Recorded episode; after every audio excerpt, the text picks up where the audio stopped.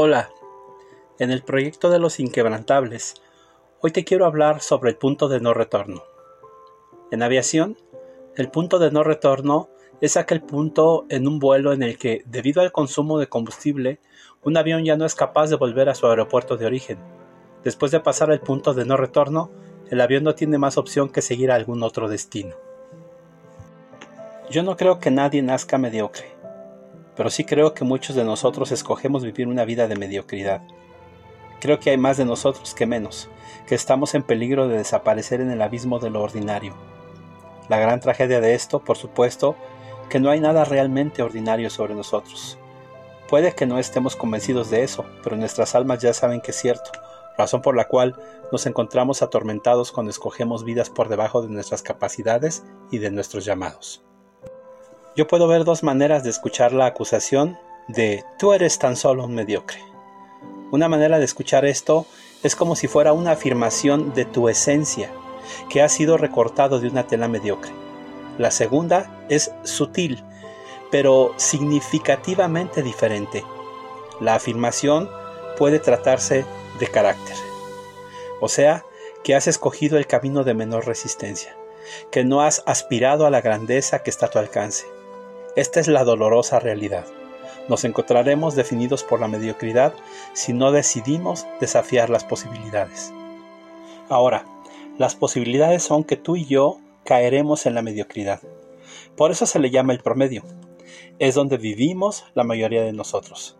Estar por encima del promedio exige una decisión. Requiere que desafiemos las posibilidades.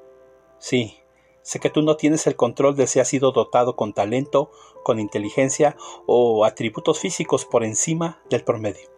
Lo que puedes controlar es si escoges vivir tu vida definida y determinada por el status quo.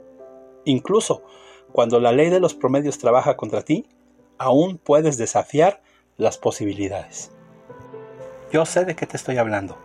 Un día tuve que tomar la clara resolución de que aunque no tengo ningún control sobre cualquier talento que haya sido puesto en mi interior, ningún control sobre el nivel de mi inteligencia o cualquiera otras ventajas o desventajas que mi composición genética pudiera haber producido en mí, tomar el control absoluto de mi responsabilidad personal de desarrollar y maximizar cualquier potencial que Dios me haya dado para el bien de otros. El viaje del proyecto de los inquebrantables comienza cuando elevamos los estándares. Podemos negarnos a ser mediocres. Tenemos que negarnos a ser mediocres.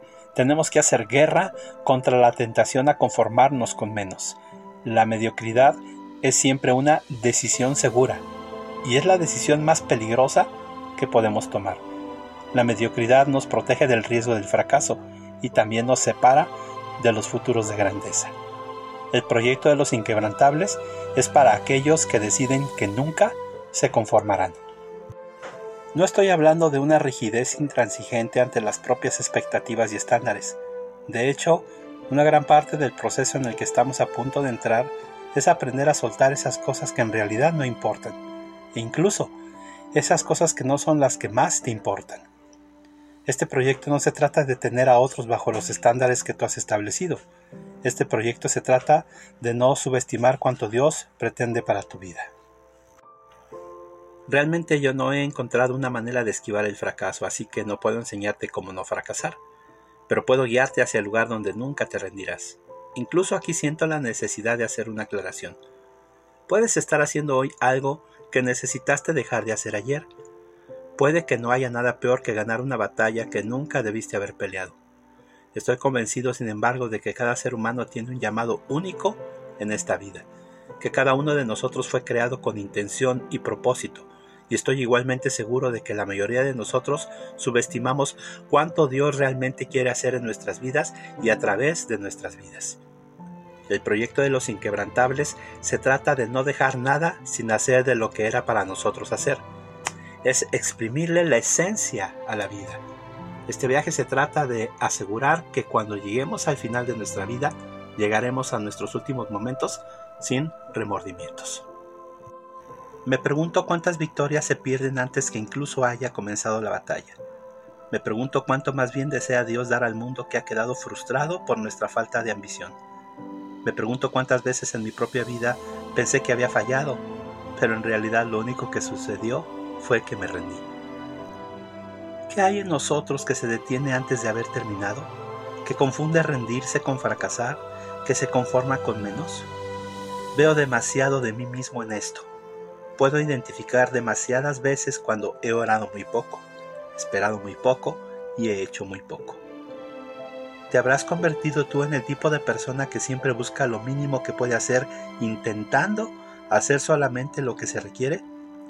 ¿O eres el tipo de persona que se ha dado por vencido no solo en la vida, sino también contigo mismo?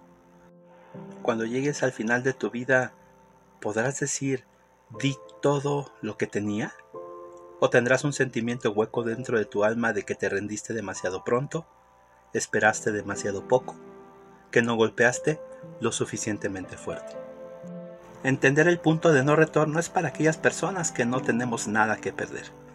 Quizá aquellos de nosotros que somos más conscientes de nuestras imperfecciones y defectos somos más adecuados para este viaje. Después de todo, ¿qué tenemos que perder?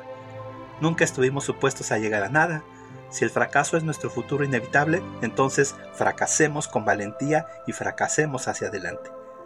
Pero suceda lo que suceda, no nos escondamos tras la excusa de que no le dimos todo lo que teníamos.